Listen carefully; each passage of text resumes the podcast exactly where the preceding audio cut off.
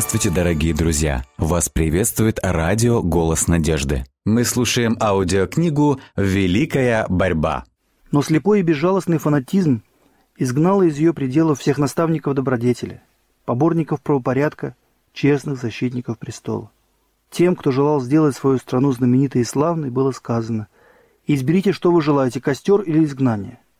В конце концов, государство было разрушено, совесть больше не преследовалась потому что ее не осталось у народа. За религиозные убеждения больше не сжигали, потому что не существовало религии. Изгнание никому больше не угрожало, ибо не стало патриотов. Революция со всеми ее ужасами явилась страшным плодом подобной политики. С изгнанием гугенотов во Франции начался всеобщий кризис. Цветущие города стали приходить в упадок, плодородные земли превращались в пустыни – Небывалый прогресс сменился интеллектуальным застоем и нравственным разложением. Париж превратился в огромнейшую богадельню, и, как было подсчитано, сразу после революции 200 тысяч нищих ожидали помощи от короля. Только иезуиты благоденствовали в разоренной стране и с неслыханной жестокостью проявляли свою власть над церквями, школами, тюрьмами и исправительными заведениями. С помощью Евангелия во Франции можно было бы решить те политические и социальные проблемы – которые поставили в тупик духовенство, короля и законодателей, и в конце концов обрекли всю нацию на анархию и гибель. Но под влиянием Рима народ утратил драгоценный смысл наставлений Спасителя о самопожертвовании и бескорыстной любви. Люди были далеки от того, чтобы жертвовать собой ради блага других. Никто не обличал богатых за то, что они притесняют бедных, а бедные не получали никакого вознаграждения за свой рабский труд. Эгоизм богатых и власть имущих – становился все более ощутимым и деспотичным. В течение целых столетий алчность и расточительность знати тяжелым бременем ложились на плечи бедняков. Богатые эксплуатировали бедных, а неимущие ненавидели зажиточных. Во многих провинциях поместья принадлежали знати, а труженики были только арендаторами. Их жизнь зависела от милости хозяев, и они были вынуждены во всем подчиняться их несправедливым требованиям. Бремя содержания церкви и государства – ложилась на плечи среднего и низшего сословий, которые облагались большими налогами со стороны как гражданской, так и духовной власти. Капризы и желания знати почитались наивысшим законом. Крестьяне могли умирать от голода, но их угнетателям не было до этого никакого дела. Люди должны были во всем считаться с интересами землевладельцев. Жизнь крестьян была заполнена непрерывным трудом и беспросветной нуждой. Все их жалобы, если они вообще осмеливались жаловаться, отвергались с высокомерным презрением. Суд всегда защищал богатого, а не бедного. Судьи брали взятки, и малейший каприз со стороны аристократа принимал силу закона благодаря всеобщей продажности. Даже половина налогов, которые собирались с простого народа светские вельможи в духовенстве, не доходила до королевской и церковной казны, и этими деньгами оплачивались низменные похоти богачей. Те, кто так беззастенчиво грабил своих ближних, сами не платили никаких налогов и имели право по закону или обычаю занимать любые должности в государстве. Привилегированные слои насчитывали около 150 тысяч человек, и ради удовлетворения их прихотей миллионы были обречены на беспросветную нищету и унизительный, отупляющий труд. Двор жил роскошной распутной жизнью. Между народом и его правителями не было никакого доверия. Каждый шаг правящей верхушки казался людям коварным и корыстным. Более 50 лет предшествовавших революции трон занимал Людовик XV, который даже в те зловещие времена прославился своей праздностью, легкомыслием и распутством. Развращенная и жестокая аристократия, обнищавший невежественный люд, государство, переживающее финансовый кризис, народ, доведенный до отчаяния, Глядя на все это, не нужно было быть пророком, чтобы с уверенностью предсказать страшную и неминуемую развязку. На все предупреждения своих советников король обычно отвечал «Старайтесь, чтобы при моей жизни не было катастрофы. А после моей смерти пусть будет то, чему надлежит быть». Напрасно были все разговоры о необходимости реформы. Он видел зло, но не имел ни силы, ни смелости противостоять ему. Его легкомысленный эгоистичный ответ «после меня хоть потоп» как нельзя лучше определял участь, ожидавшую Францию. Разжигая подозрения и зависть королей и правящих кругов, Рим старался заставить их держать народ в порабощении, хорошо зная, что это приведет государство к ослаблению. И тогда и правители, и народ подчинятся его власти. Дальновидные римские кардиналы понимали, для порабощения людей нужно поработить их души. А наилучший способ удержать их в рабстве – это сделать их неспособными разумно распоряжаться своей свободой. Нравственное разложение, ставшее естественным следствием такой политики Рима, было в тысячу раз ужаснее физических страданий. Лишенный Библии народ, оставленный во власти фанатичных учений, утопал в невежестве, суевериях, пороках, будучи совершенно неспособным к самоуправлению. Но все это не привело к тем результатам, на которые рассчитывал Рим.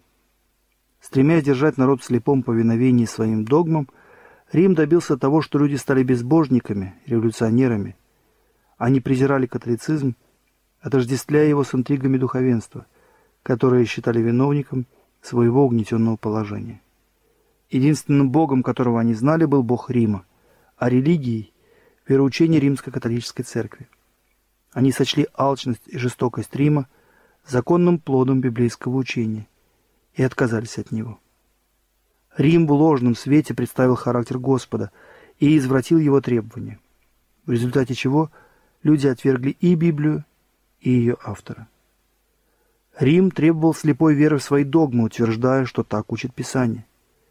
Противовес этому Вольтер и его сторонники отвергли Слово Божье, всюду распространяя яд неверия.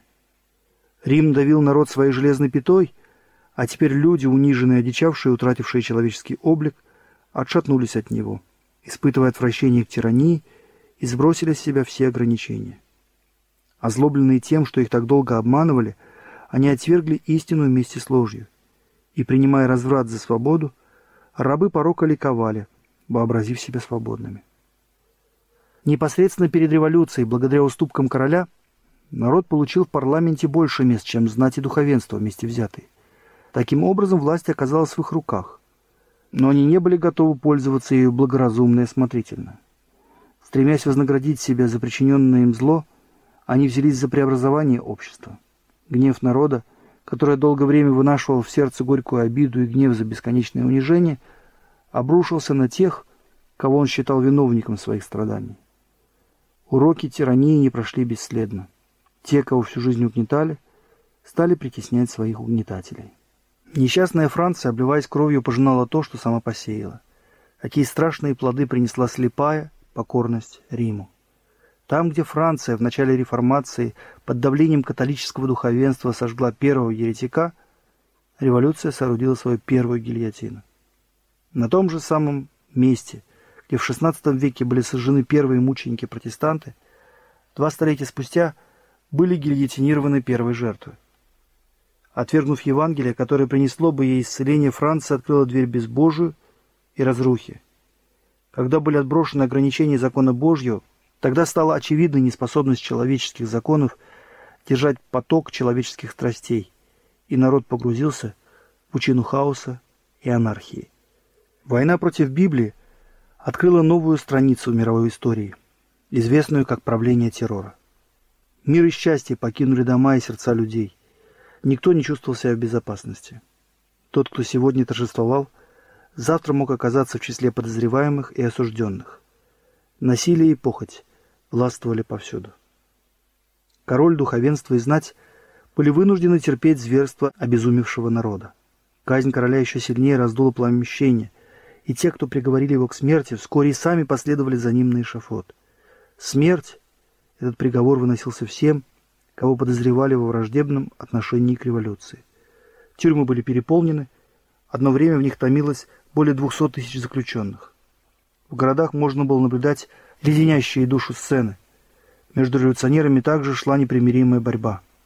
И Франция превратилась в огромное поле битва и разгула страстей. В Париже вспыхивал один мятеж за другим. Жители его разделились на множество партий, которые, казалось, стремились лишь к тому, чтобы уничтожить друг друга – Всеобщая разруха усугублялась тем, что Франция была увлечена в продолжительную и опустошительную войну с могущественными державами Европы. Страна оказалась на грани полного разорения. Армия требовала денег. Парижане умирали от голода. Банды разбойников грабили провинции, и цивилизация была почти погублена анархией и распутством. Народ слишком хорошо усвоил уроки жестокости, который так усердно преподавал Рим. И вот наступил день возмездия. Теперь уже не ученики Иисуса наполняли тюрьмы и проливали кровь на эшафоте. Они давно или погибли, или находились в изгнании. Беспощадный Рим теперь ощутил смертельную силу тех, кого он научил наслаждаться кровавыми расправами. Гонения, которые столько веков были инструментом французского духовенства, теперь обрушились на него с необычайной яростью. Эшафоты утопали в крови священников.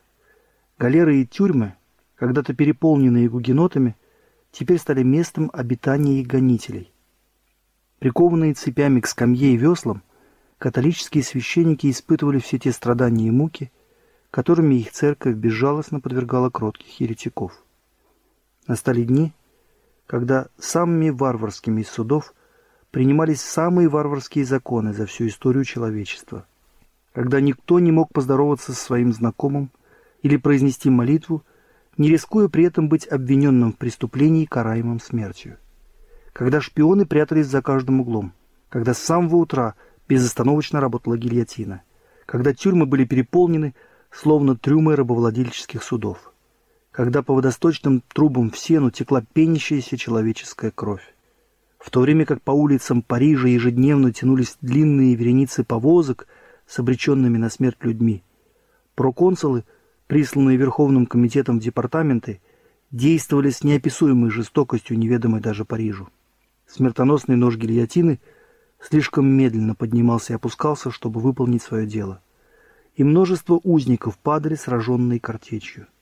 В нищих барж, нагруженных заключенными, специально проделывали отверстия. Город Леон был превращен в пустыню. В Аресе заключенным было отказано даже в такой привилегии, как быстрая смерть. На всем протяжении реки Лауры, от Самура до моря, большие стаи воронов и коршунов питались обнаженными трупами, сплетенными в страшных предсмертных объятиях. Пощады не было ни женщинам, ни детям. Сотни молодых людей и юных дев, не более 17 лет от роду, были погублены этим бесчеловечным режимом. Оторванных от материнской груди младенцев, якобинцы перебрасывали с копья на копье по всему строю. В какие-нибудь 10 лет – погибло множество людей. Все было так, как задумал сатана. Этого он добивался целые века. Его политика — это чистейший обман от начала и до конца. Его неизменная цель — принести людям страдания и горе, опорочить и исказить намерение Бога, уничтожить божественное благоволение и любовь, и тем самым причинить скорбь всему небу.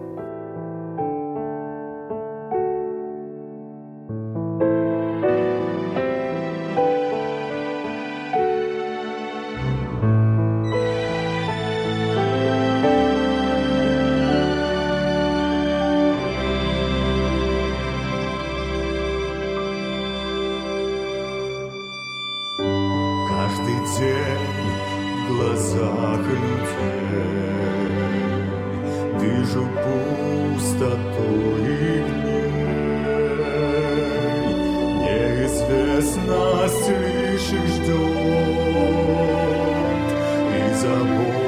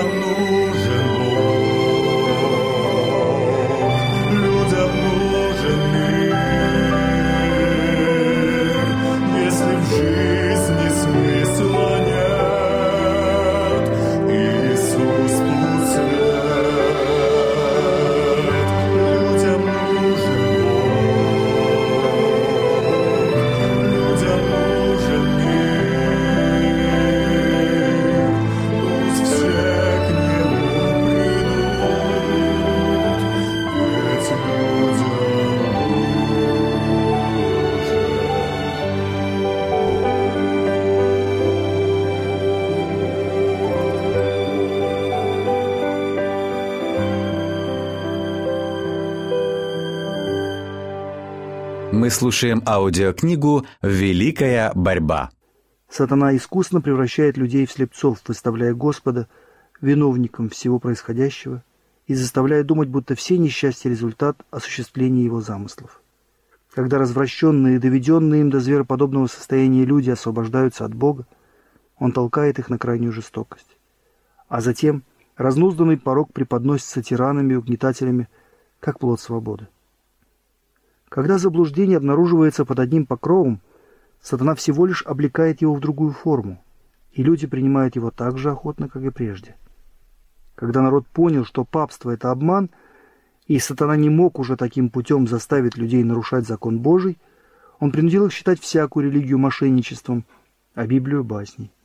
Отбросив божественные уставы, они продались необузданному нечестию. Роковая ошибка, которая принесла Франции столько страданий, заключается в утверждении одной великой истины. Подлинная свобода не выходит за рамки закона Божьего. О, если бы ты внимал заповедям моим, тогда мир твой был бы, как река, и правда твоя, как волны морские. Нечестивым уже нет мира, говорит Господь, а слушающий меня будет жить безопасно и спокойно, не страшась зла. Атеисты, скептики, отступники отвергают закон Божий и борются против него. Но последствия всего это довольно красноречиво говорят о том, что благополучие человека в повиновении божественным заповедям. Тот, кто не хочет учиться по книге Божьей, может извлечь урок из истории народов. Когда сатана с помощью католической церкви заставил людей свернуть с пути повиновения Богу, он тщательно скрывал свои истинные намерения. Его работа была столь искусно замаскирована, что падение нравов и разруха не казались следствием нарушения закона. К тому же Дух Божий противодействовал сатане, и он не мог вполне осуществить свои замыслы. Но во время революции закон Божий был открыто отменен Национальным советом, и в годы террора причинно-следственная связь стала очевидна для всех. Когда Франция публично отвергла Бога и Библию, нечестивцы и духи тьмы ликовали, достигнув желанной цели. Целая страна освободилась от требований закона Божьего. Не сразу совершается суд над худыми делами, от этого и не страшится сердце сынов человеческих делать зло. Но нарушение справедливого и праведного закона неизбежно должно было привести к несчастью и разрухе. Хотя нечестие людей и не было моментально наказано, они без сомнений шли к неизбежной гибели. Веками отступничество и преступления наполняли чашу возмездия. И когда она переполнялась, презирающие Бога узнали, как страшно, когда кончается божественное терпение. Сдерживающая сила Духа Божьего больше не ограничивала преступную власть сатаны. И тот, кто всегда наслаждается страданиями людей, получил свободу действий. Тем, которые избрали путь возмущения, было предоставлено пожинать его плоды, пока вся страна не наполнилась преступлениями, не поддающимися описанию. Из опустошенных провинций, разрушенных городов к небу возносились страшные вопли отчаяния невыразимой скорби. Казалось, Франция потрясена мощным землетрясением.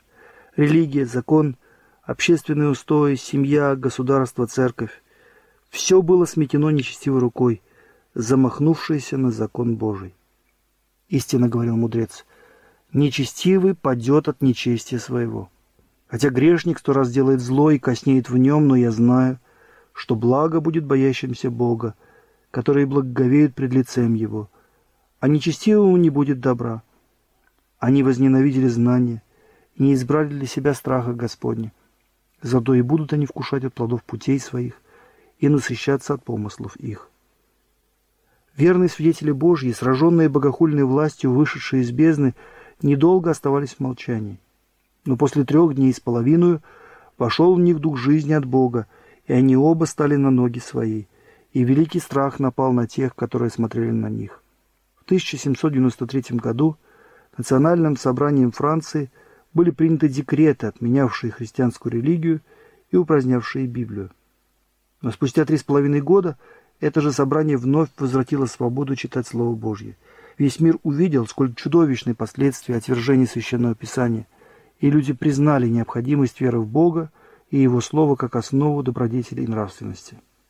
Господь говорит, «Кого ты порицал и поносил, и на кого возвысил голос, и поднял так высоко глаза твои? На святого Израилева. Посему вот я покажу им ныне, покажу им руку мою и могущество мое, и узнают, что имя мое — Господь». Относительно двух свидетелей пророк Иоанн говорил, «И услышали они с неба громкий голос, говоривший им, «Зайдите сюда». Они взошли на небо на облаке и смотрели на них, враги их. Франция объявила войну двум свидетелям Божьим, но теперь они были возвеличены, как никогда прежде. В 1804 году было учреждено британское иностранное библейское общество. Это положило начало другим подобным обществам с многочисленными филиалами во всей Европе. 1816 год – дата рождения американского библейского общества.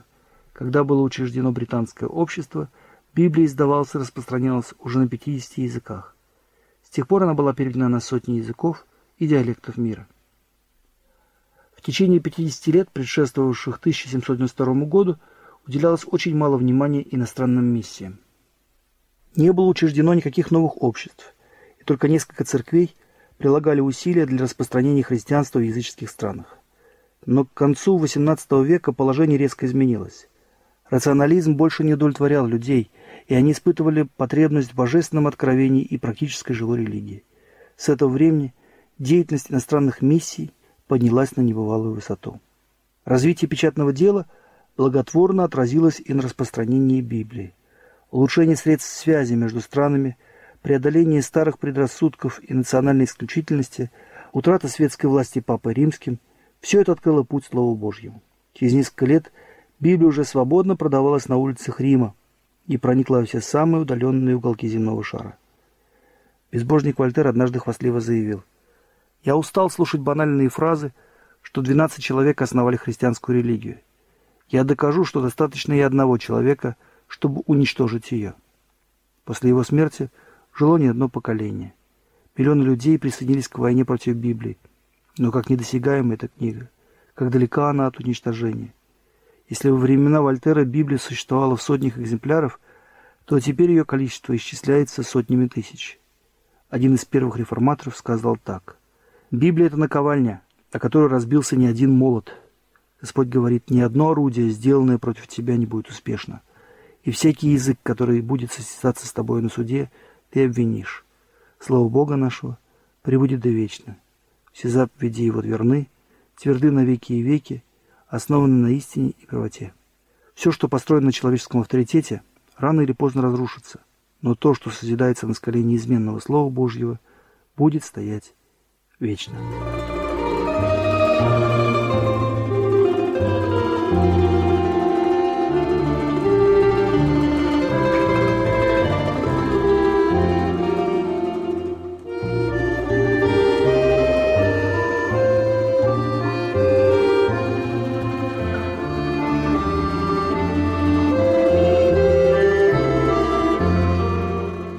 Дорогие друзья, вы можете оставить свои сообщения через WhatsApp и Viber по номеру плюс 7 915 688 7601 или позвонить нам на бесплатную линию, которая работает на территории Российской Федерации.